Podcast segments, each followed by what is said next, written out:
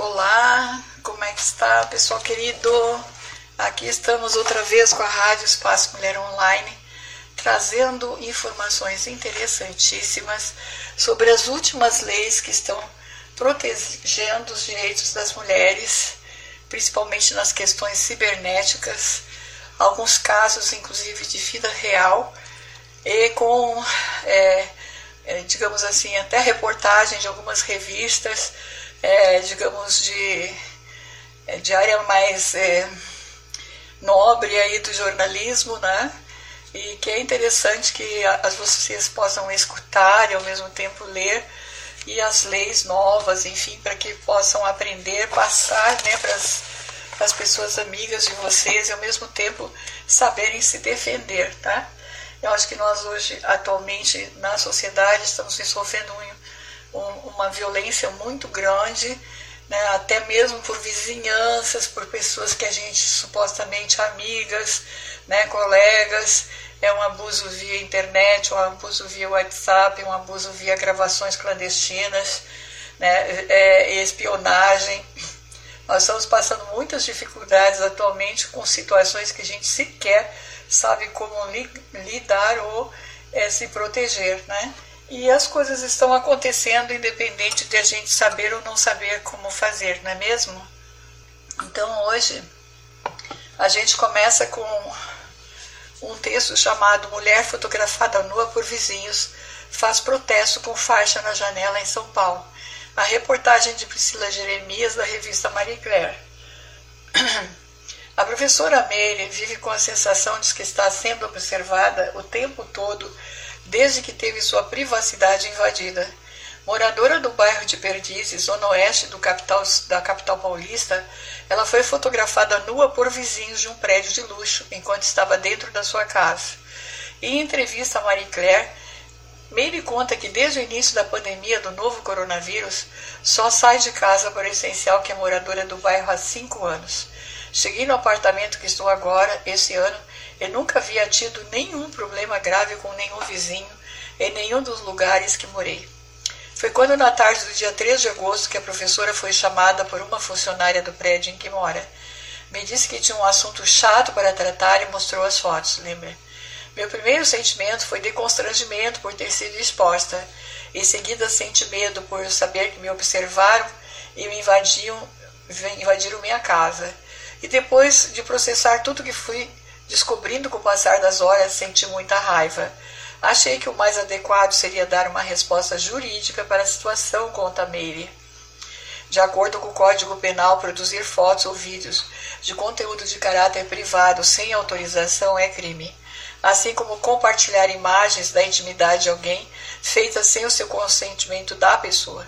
As fotos de Meire estavam sendo compartilhadas com grupos de conversas no WhatsApp entre os funcionários do prédio em que ela mora e do imóvel vizinho, onde cada apartamento está avaliado em 2 milhões e meio de reais. As imagens tiradas da sua revelia, o que configura crime segundo o Código Penal, foram compartilhadas via WhatsApp e geraram um intenso burburinho entre funcionários dos prédios que repassavam conteúdo sem saber também que é crime. Apesar do medo, a professora passou então a buscar provas de quem foi o autor das imagens contratou uma advogada criminalista e pediu abertura de inquérito de investigação criminal no 23º Distrito Policial de São Paulo. Pelo que consegui apurar, quem fez as fotos foi uma funcionária de um dos apartamentos vizinho, provavelmente encorajada por seus patrões. E apurei que as fotos foram passadas entre diversos funcionários e funcionárias do meu condomínio e do condomínio do qual as fotos partiram. Além disso, um funcionário desse condomínio veio reclamar com os responsáveis administrativos do meu prédio. Segundo ele, a mando de um morador do prédio de luxo que não queria se identificar. O funcionário dizia que esse morador anônimo queria que providências fossem tom tomadas contra as moradoras do meu prédio registradas na foto. Conta. Além de Meire, sua vizinha de janela também teve sua privacidade violada Junto com minha advogada, pedimos a instauração de um inquérito criminal para apurar o envolvimento das pessoas que fizeram e repassaram as fotos, bem como para responsabilizar a pessoa que difamou moradoras do meu prédio. Há um registro de áudio que comprova isso. E para responsabilizar o funcionário que veio assediar o meu prédio para pedir que providências fossem tomadas contra as vítimas, já que ele veio exigir algo que a lei não obriga. Além disso, estou preparando também o processo civil, através do qual espero ser indenizada por todos os danos que me causaram, afirma a professora. Protesto. Meire não só denunciou judicialmente os envolvidos no crime, como decidiu usar sua janela para protestar. Pendurou uma enorme faixa com trechos do Código Penal contendo os quatro artigos pelas quais os vizinhos que produziram as imagens estão sendo investigados criminalmente. É, a ideia da faixa surgiu quando comecei a pensar em exibir algo pela janela, já que essas pessoas gostam de observar minha casa, minha intimidade. Achei que o informe dos quatro artigos do Código Penal seriam adequados tanto para informar funcionários e moradores da rua e da região, quanto para dar uma resposta à invasão de privacidade que sofri. Se não estava claro para eles, para elas, que se trata de atos e condutas criminosas, espero que agora tenha ficado. Junto com artistas plásticos do meu círculo próximo, concebemos e preparamos a faixa, tudo com material simples e barato. Lona preta, fita crepe, tinta completamente artesanal. Foi um processo importante também de produzir algo a partir de um pesadelo, algo informativo que fosse visível, conta a professora. Na faixa estão escritos os artigos 216b, 218c, 139 e 146. Meire diz que tem vivido vários dias difíceis desde que soube das imagens. Meus dias têm sido extremamente desgastantes desde que essas fotos chegaram a mim. Durmo pouco e mal, tenho dificuldade de me concentrar no que preciso. Tenho a sensação de que a qualquer momento posso estar sendo observada. Mas aos poucos estou retomando minha rotina de trabalhar, limpar e cuidar da casa, falar com a minha família e meus amigos. Eu tenho uma vida incrivelmente boa e privilegiada, embora não seja rica, nem proprietária de um apartamento de 200 metros quadrados, como é o caso do apartamento de onde as fotos partiram. Eu tenho muito acesso à informação, muitos amigos e familiares com quem posso contar e agora uma advogada para me representar, conta. A professora não pensa em sair do apartamento, não pensa em me mudar do bairro nesse momento. Isso não estava nos meus planos. Posso mudar a hora que eu quiser, mas estou muito ocupada com meus projetos profissionais para pensar em me mudar agora. Aqui é minha casa, eu não fiz nada de errado, não pense em sair. A observação é, da, da fonte da revista Marie Claire, ela diz que o nome da, da pessoa foi fictício para proteger, proteger a identidade da vítima.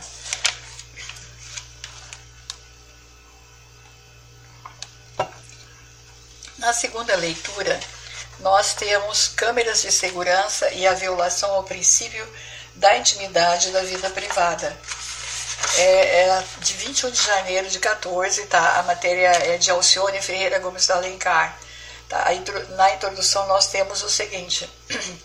As câmeras de vigilância, também conhecidas como câmeras de segurança atualmente, estão presentes em praticamente todos os locais, sejam públicos ou privados. Nas grandes metrópoles, as câmeras de vigilância são tidas como instrumentos essenciais de segurança. Assim o é que, quando o acontecimento de algum crime o primeiro questionamento que se faz é sobre a existência de tais câmeras. Graças às câmeras de vigilância, tornou-se possível flagrar verdadeiras atrocidades cometidas por babás contra bebês e contra idosos, por seus acompanhantes, viabilizando assim a consequente punição do agressor. Mas não é apenas na esfera criminal que as câmeras de segurança têm seu destaque. Na atualidade, os pais podem acompanhar o desenvolvimento de seus filhos na escola em tempo real através da internet.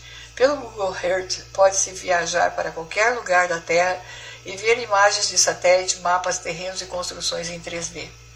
E não obstante a gama de benefícios que essas câmeras proporcionam, diante de tamanha exposição, vem à tona questionamentos acerca de respeito ao direito constitucional à intimidade e à vida privada.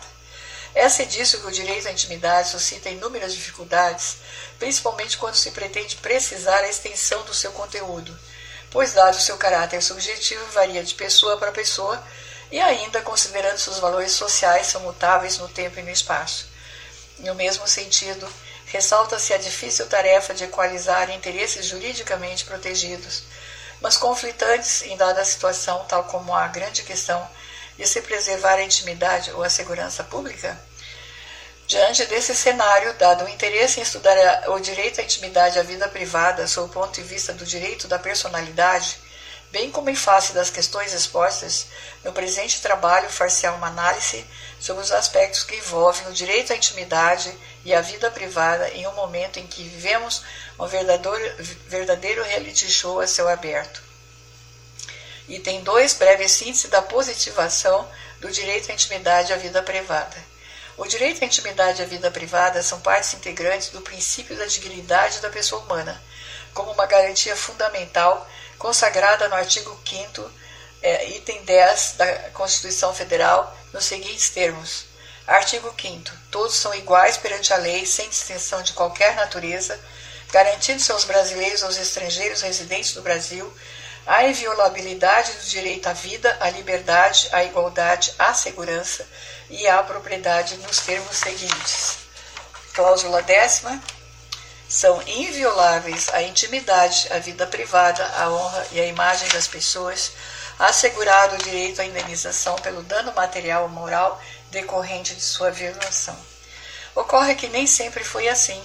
A preservação da intimidade e da vida privada são princípios relativamente novos, sendo que a primeira manifestação efetiva do direito de intimidade deu-se nos Estados Unidos em 15 de dezembro de 1890 com a publicação de Warren Brandage, dois juristas norte-americanos que iniciaram a construção jurídica sobre o direito de, entre aspas, de ser deixado só. Em artigo de Harvard Law Review, sob o título The Right to Privacy. A partir da publicação do artigo em comento, lançou-se um debate reversível sobre a questão da necessidade de positivação de um direito fundamental à intimidade e à vida privada. Assim que em 1905, na Alemanha, surge a primeira menção expressa em doutrina a um direito à intimidade e à vida privada. Trata-se de um trabalho de Gisker, intitulado Das Recht des Privaten Brother Eigenen Aí não consegui falar. Numa dimensão mais ampla, o direito à intimidade e à vida privada surgiu em 2 de maio de 1948 com a Declaração Americana dos Direitos do Homem, que previu em seu artigo 5 o seguinte: Toda pessoa tem direito à proteção da lei contra ataques abusivos à sua honra, à sua reputação e à sua vida privada e familiar. Adiante com a aprovação da Assembleia Geral das Nações Unidas da ONU, em 10 de dezembro de 1972, vislumbrou-se a positivação em âmbito internacional do direito à intimidade e à vida privada no artigo 12, que assim reza: Ninguém sofrerá intromissões arbitrárias na sua vida privada, na sua família, no seu domicílio ou na sua correspondência, nem ataques à sua honra e reputação. Contra tais intromissões ou ataques, toda pessoa tem direito à proteção da lei. O direito fundamental à intimidade, à vida privada, foi então consolidando-se, passando a ser objeto de discussão em todo o mundo, seja em âmbito doutrinário, jurisprudencial, debates ou conferências, como ensina José Adércio Leite Sampaio, para quem sua menção passa a aparecer em diversos outros documentos e ocupa a pauta de inúmeras conferências, seminários, encontros e estudo do âmbito supranacional. No Brasil, o primeiro instrumento legislativo a tutelar expressamente o direito à intimidade e à vida privada foi a Lei de Imprensa, entre parênteses, Lei número 5.250-67, no seu artigo 49. Assim, cita: aquele que no exercício da liberdade de manifestação de pensamento e de informação, com dolo ou culpa, viola direito ou causa prejuízo a outrem, a outrem fica obrigado a reparar Aí continua, mas vem no parágrafo primeiro a seguinte informação. Nos casos de calúnia e difamação, com a prova da verdade, desde que admissível de forma dos artigos 20 e 21, excepcionada no prazo da contestação, excluirá a responsabilidade civil, salvo se o fato imputado, embora verdadeiro, diz respeito à vida privada do ofendido e a divulgação não foi motivada em razão de interesse público. Mas foi com a Carta Magna de, de 1948 88 que o direito à intimidade à vida privada foi consolidado como direito fundamental, incerto no capítulo dos direitos e deveres individuais e coletivos. A proteção foi consagrada ainda na cláusula geral do artigo 21 do Código Civil Brasileiro. Artigo 21. A vida privada da pessoa natural é inviolável e se o juiz, a requerimento do interessado, adotará as providências necessárias para impedir ou fazer cessar o ato contrário a esta norma. É, do ponto de vista de terceiro conceito, nós temos conceituação e diferenciação entre intimidade e vida privada. As palavras intimidade e privado são encontradas como sinônimos no dicionário, que diz o seguinte: intimidade, caráter do que é íntimo, secreto, amizade íntima, relações íntimas, viver na intimidade de alguém, na intimidade entre íntimos no recesso do seu lar. O privado, é, diz particular, que não é função pública, empresa privada, que é reservado para certas pessoas, sessão privada, que diz respeito particularmente ao indivíduo, à sua intimidade familiar e vida privada. Em que pese o fato dos termos acima referidos serem tidos como sinônimos no dicionário, grande parte da doutrina entende existir distinção entre intimidade e vida privada. Nesse sentido, o autor Manuel Gonçalves Ferreira Filho ressalta que os conceitos constitucionais de intimidade e vida privada apresentam grande interligação, podendo, porém, ser diferenciados por meio da menor amplitude do primeiro que se encontra no âmbito da incidência do segundo. Assim, o conceito de intimidade relaciona-se às relações subjetivas e de trato íntimo da pessoa humana, suas relações familiares e de amizade, enquanto o conceito de vida privada envolve todos os relacionamentos da pessoa, inclusive os objetivos, tais como relações comerciais, de trabalho, de estudo, etc. Nessa senda constata-se que a diferença reside no fato da intimidade pertencer a um círculo mais restrito que o de direito à vida privada. Acerca desta questão discorre Tércio Sampaio Ferraz. A intimidade é o âmbito do exclusivo que alguém reserva para si, sem nenhuma repercussão social, nem mesmo alcance da sua vida privada, que por mais isolada que seja, é sempre um viver entre os outros, na família, no trabalho, no lazer comum. Não há um conceito absoluto de intimidade, embora se possa dizer que o seu atributo básico é o estar só. Não exclui o segredo e a autonomia. Nesses termos é possível identificá-la, o diário íntimo, o segredo sob juramento, as próprias convicções, as situações indefaçáveis do pudor pessoal, o segredo íntimo cuja mínima publicidade constrange. O direito à intimidade e à vida privada apresenta-se assim como o direito de que as pessoas gozam de defender suas vidas de qualquer invasão por terceiros, desde a esfera mais exclusiva, intimidade, ao âmbito de fatos e acontecimentos compartilhados com pessoas íntimas, vida privada. Para o professor José Alfonso da Silva, a intimidade integra a esfera íntima da pessoa os seus pensamentos, desejos e confissões, enquanto a vida privada significa o direito do indivíduo de ser e viver a própria vida, relacionando-se com quem bem entender. Relata que a Carta Magna, ao proteger a vida privada, refere-se à vida interior, como conjunto do modo de ser e viver, como o direito de o indivíduo viver a própria vida, e não a vida exterior que envolve a pessoa nas relações sociais e nas atividades públicas. Conclui-se, pois, que a vida privada distingue-se da vida íntima, ou seja, aquilo que a pessoa pensa, sente, deseja, refere-se à sua intimidade. Já os seus hábitos, modo de viver, de se comportar, sua opção sexual, seus amigos, seus relacionamentos profissionais e, igualmente, aquilo que o sujeito possui, tem pertinência como a sua vida privada. O direito à intimidade à vida privada e às câmeras de segurança. O monitoramento com câmeras de vídeo tem se tornado uma prática cada vez mais comum em ambientes públicos corporativos e residenciais, sempre com foco na segurança. A vigilância com câmeras de vídeo é um dos meios mais eficientes para a prevenção e controle da segurança patrimonial e pessoal, posto que possibilita ver gravar as imagens dos locais vulneráveis ou de risco. Jorge Lordello, especialista em segurança pública e privada, afirma com bastante propriedade que investir em segurança atualmente Não é nenhum tipo de luxo, mas uma necessidade. Para ele, as câmeras de segurança apresentam diversos benefícios, dentre eles a fator psicológico de dissuasão, pois o marginal sabe que está sendo vigiado e suas imagens armazenadas. B. Inibe a ação de invasores, depredadores, pichadores e pessoas mal intencionadas. C. Facilita o trabalho de pronta resposta, polícia e vigilância particular, fornecendo pormenores do crime que está ocorrendo. D. Integração com o sistema de alarmes. E. Acesso às imagens pela internet. De fato, os benefícios são evidentes, principalmente quanto à divulgação das imagens que então auxiliam na captura de um criminoso. O exemplo do que aconteceu recentemente no estado do Rio de Janeiro, no caso em que o criminoso, após vender os passageiros do micro-ônibus às conhecidas vans, violentou sexualmente uma das passageiras. A câmera de segurança instalada na van filmou com precisão e perfeição a face do criminoso, cuja imagem foi divulgada em rede nacional, culminando em uma denúncia anônima e efetiva localização e prisão do meliante.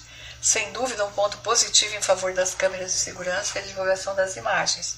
Por outro lado, o que dizer de casos nos quais as imagens capturadas por essas câmeras de segurança são divulgadas nos meios de comunicação sem qualquer autorização das pessoas filmadas, seguidas por uma notícia deturpada, colocando as pessoas em situação constrangedora? A título de exemplo, caso real, vivenciado pela autora desde que, em agosto de 1999, cursando o segundo ano de faculdade de Direito, Tendo aceito o convite dos colegas da mesma turma, fomos a uma churrascaria participar do famoso penduro. penduro. Comemos, divertimos-nos. Na hora de pagar a conta, a leitura de uma cartinha informando que a conta não seria paga, pois seria pendurada. O dono do restaurante, nada satisfeito com tal situação, trancou as portas e chamou a polícia. Vários camburões chegaram e ficaram de prontidão. Os policiais armados com metralhadoras e usando máscaras de lã mostrando apenas os olhos. A churrascaria era toda de vidro. Amedrontavam assim os estudantes. Um total desespero. Com muito medo e sem concordar com tudo aquilo, não consegui levar adiante a brincadeira dos meus colegas e, em prantos, paguei a minha conta e saí da churrascaria. No dia seguinte, no telejornal da Rede Bandeirantes, sob a apresentação do Sr. José Luiz da Atena, lá estava a minha imagem, o ilustríssimo apresentador, dizendo algo como esses filhinhos de papai que não trabalham, não fazem nada querendo sair sem pagar a conta. Se um pai de família faz uma coisa dessas, vai ser preso. Mas esses playboyzinhos que não sabem o que é passar fome, ficam com essa palhaçada e ainda tem a cara de pau de sair sem pagar. Eu não era uma filhinha de papai, sempre trabalhei para pagar a minha faculdade e não estava saindo do restaurante sem pagar a conta. Os comentários totalmente deturpados do apresentador, que não relatavam a realidade, juntamente com a minha imagem no plano de fundo do noticiário, deixaram-me em situação extremamente constrangedora, principalmente perante meus familiares que se indignaram com a minha suposta postura, sair do restaurante sem pagar a conta. Nesse caso, sequer refiro ao meu direito de ter preservado a minha imagem, direito de personalidade, consagrado na Carta Magna de 1998, nos incisos 10 e 13 terceiro, não, perdão, 18 mas ao meu direito à privacidade em poder ir ao restaurante com meus amigos, sem que no dia seguinte o país inteiro soubesse onde eu estava, com quem eu estava e o que eu estava fazendo. Fato é que, com a proliferação das câmeras de vigilância, o que se tem tornado artigo de luxo é a nossa privacidade. A realidade é que as lentes indiscretas não apontam só para criminosos e celebridades que chamam para si os holofotes estão em toda parte, em elevadores, portarias de prédios, bancos, ruas, supermercados, tal como se vivêssemos um imenso reality show na qual a intimidade dos cidadãos fica 24 horas acessível a milhões de pessoas. Ainda assim, as pessoas parecem dispostas a perder sua privacidade em nome da segurança. Casos como o que ocorreu em Sobral, no Ceará, onde o juiz matou com um tiro na nuca o segurança de um supermercado incentiva a sociedade a aprovar essa invasão. Se não fosse a Câmara que registrou toda a cena, seria a palavra de um caixa de supermercado contra a de um juiz. Conclusão.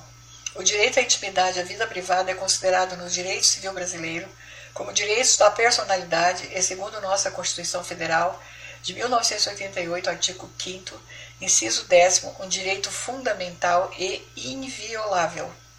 A intimidade e a vida privada são direitos que se interpenetram guardando entre si a vinculação.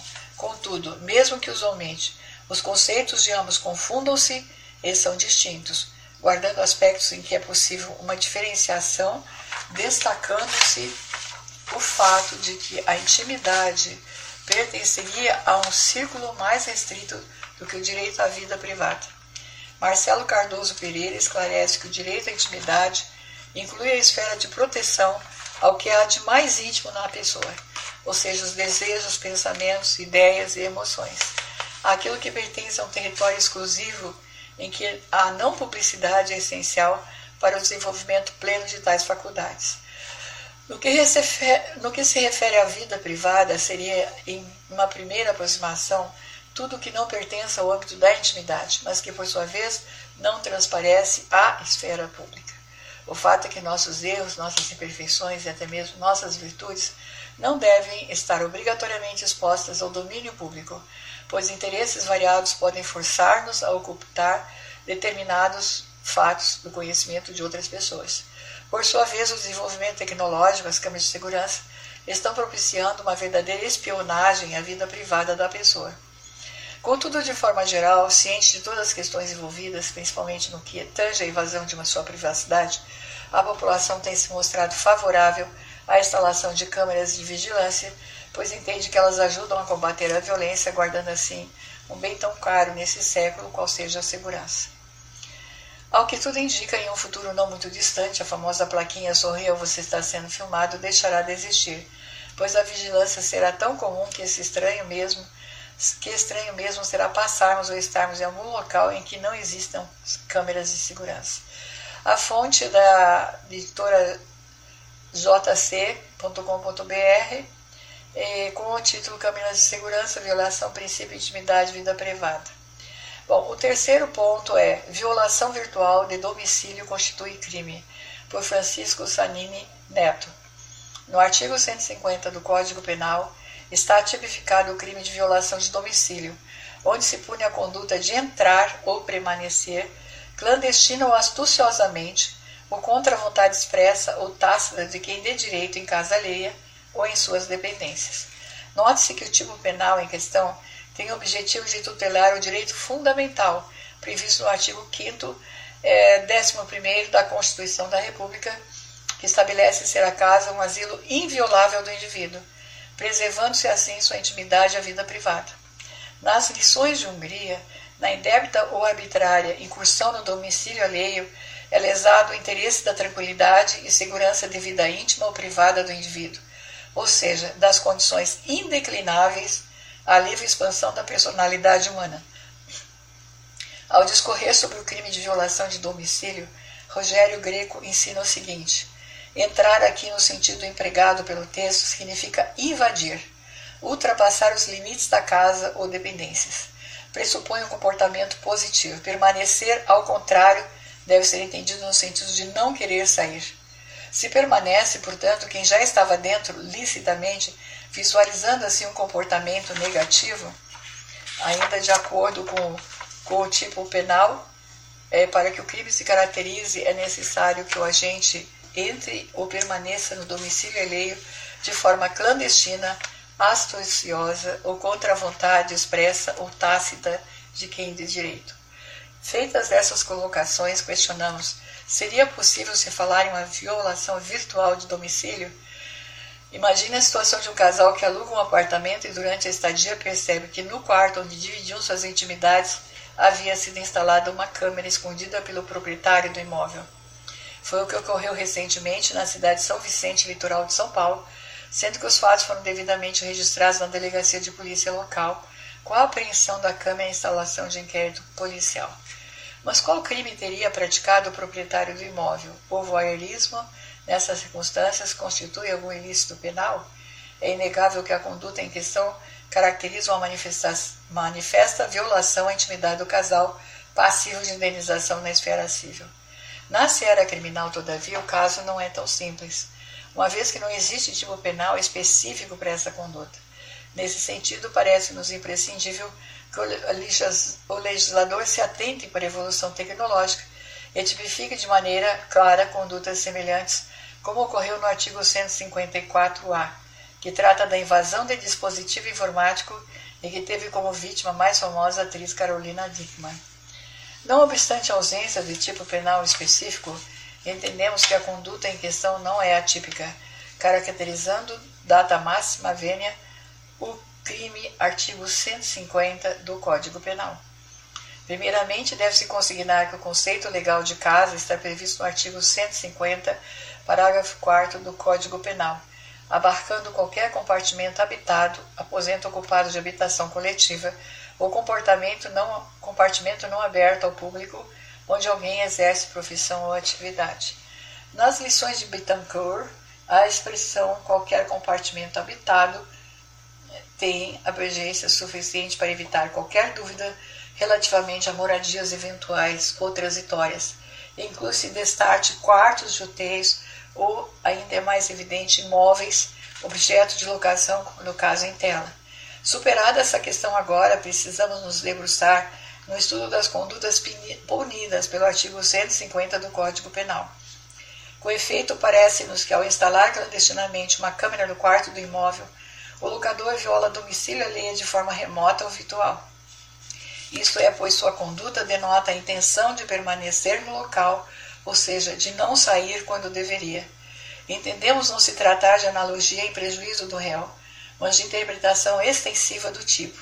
Afinal, no momento de redigir o texto legal, o legislador não vibrou, perdão, no momento de redigir o texto legal, o legislador não vislumbrou as evoluções tecnológicas. Ora, o tipo penal faz menção às condutas de entrar e permanecer, que pode ser feito de modo físico ou virtualmente. É o caso de um drone que trafega tranquilamente pelas dependências de uma residência, registrando todas as imagens que podem ser vistas em tempo real pelo seu usuário, abalando consequentemente a tranquilidade doméstica. Sob o ponto de vista jurídico, tutelado, não vislumbramos qualquer diferença entre as condutas. A intimidade da vítima está sendo violada da mesma maneira. Ao instalar uma câmera escondida no imóvel, o agente atua com o dolo de nele permanecer como se ele mesmo estivesse escondido atrás de um fundo falso. Trata-se nesse contexto de crime praticado por meio de omissão, haja vista que o agente permanecer no local, ainda que virtualmente, quando deveria sair. Sobre o tema, vale conferir o posicionamento de doutrina em relação à causa de aumento de pena do feminicídio cometido na presença de descendente ou ascendente da vítima. Artigo 121, parágrafo 7, inciso 3, conforme ensinamento de Greco.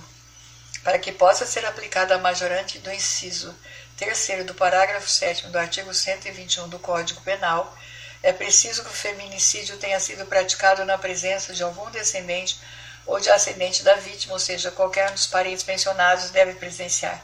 Isso pode acontecer tanto com a presença física, isso é, o descendente ou ascendente da vítima, podem estar no mesmo local onde o delito da morte é cometido, ou também podem presenciá-lo virtualmente através de um computador que captava as imagens na cena do crime. Com efeito, se a referida majorante do feminicídio se aplica quando o crime é cometido na presença virtual de ascendente ou descendente, parece-nos que o mesmo raciocínio deve ser adotado na hipótese de violação virtual de domicílio, que se cogite qualquer analogia em prejuízo do agente. Por tudo isso, consideramos que o caso em destaque encontra adequação típica perfeita no artigo 150 do Código Penal, que constitui delito de menor potencial ofensivo, sujeito às medidas é, despenalizadoras da Lei 9.099 de ano 95.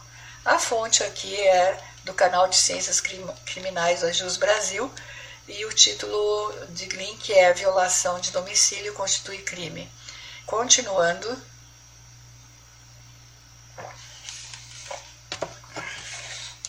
Nós temos que foi aprovado o projeto que aumenta a pena para crimes contra a honra das mulheres. Recentemente, a Agência Senado, em 8 de março de 2022, às 18h44, tornou público essa decisão e, um novo, e a nova lei. Né? O Senado aprovou nesta terça-feira, dia 8, o projeto que aumenta em um terço as penas de crimes contra a honra, calúnia, injúria e difamação, cometidos contra mulheres, por razões da condição de sexo feminino. O projeto de lei 3048 de 2021 é de, autoria da, é de autoria da senadora Leila Barros, é, Cidadania Distrito Federal, e foi relatado pela senadora Zenaide Maia, do PROS do Rio Grande do Norte. A matéria seguiu para votação na Câmara dos Deputados. Entendemos que o projeto de lei é extremamente pertinente, uma vez que reconhece que as mulheres sofrem violação à sua honra, motivada pelo fato de serem do sexo feminino, e que, em razão disso, há necessidade de tipificação específica para essa forma de violência, avaliou Zenaide.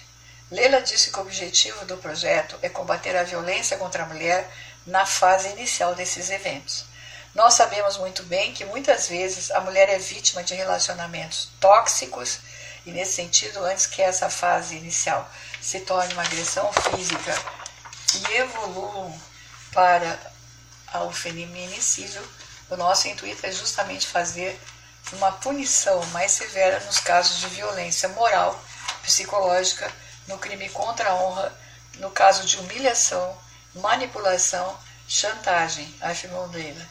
Para Zenaide, a mudança vai desestimular a prática desses crimes pela condição do sexo feminino. O projeto de lei 3048 de 2021 também contribui para colocar em relevância e discussão essa forma de violência praticada contra a mulher, que é a violência moral. Não é necessária muita pesquisa para concluir que matéria de gênero, a violência moral contra a mulher é muito mais significativa do que aquela praticada contra homens, o que ocorre em virtude de uma cultura histórica que sempre inferiorizou a mulher, disse Zenaide. A proposta modifica o Código Penal, onde está prevista a pena de detenção de seis meses a dois anos e multa para o crime de calúnia, ou seja, caluniar alguém imputando-lhe falsamente falso definido como crime, fato definido como crime, na mesma pena incorre quem, sabendo falsa imputação, a propala e a divulga, é punível também a calúnia contra pessoas já falecidas. A difamação, de acordo com o Código Penal, gera uma penalidade de detenção de três meses a um ano e multa. O crime de difamação é definido como difamar alguém imputando-lhe fato ofensivo à sua reputação. Já o crime de injúria tem pena de detenção de um a seis meses ou multa para quem injuriar alguém ofendendo-lhe a dignidade ou decoro. Ainda de acordo com a legislação atual, todos esses três tipos de crimes podem ter suas penas aumentadas em um terço se forem cometidos, por exemplo, contra o presidente da República, contra o presidente do Senado, da Câmara do Supremo Tribunal Federal, contra chefe de governo estrangeiro, contra funcionário público em razão de suas funções, ou contra pessoa maior de 60 anos ou portadora de deficiência. No projeto da senadora Leila Barros acrescenta essas possibilidades de aumento de pena o fato de o crime de honra ter sido cometido contra a mulher por razões de condição de sexo feminino, ou seja, quando o crime envolve menosprezo ou discriminação à condição de mulher, nos termos do próprio Código Penal. Na justificativa, a autora destaca que é fundamental combater o preconceito e a violência contra a mulher na fase inicial, antes que se torne física Segundo a senadora, a postura agressiva e preconceituosa não se restringe aos relacionamentos domésticos ou a pessoas próximas contempladas na Lei Maria da Penha. A lei penal ainda se ressente de outros dispositivos que permitam mais efetiva gravação da pena por crimes cometidos nessas condições, notadamente os observados nas redes sociais, afirma. Leila ressalta ainda que preconceito contra as mulheres noteia grande parte dos crimes violentos no Brasil. É o machismo e a discriminação que estão no âmago da conduta criminosa, que justifica e dá vazão a toda sorte de impulso violento, fazendo com que o Brasil seja um dos países no mundo em que mais se matam mulheres e minorias, acrescenta. Notícia da Agência do Senado, reprodução autorizada mediante citação da Agência do Senado, é, devidamente é, anexada à fonte na parte é, descrita das informações aqui lidas. Gente querida, um grande abraço, até a próxima edição da nossa rádio Espaço Mulher Online, né, que estamos trazendo essas novas leis e informações para todas e todos vocês né, saberem o que, que são os direitos e evitar cometer algumas coisas que sejam graves e danosas para a vida de cada pessoa.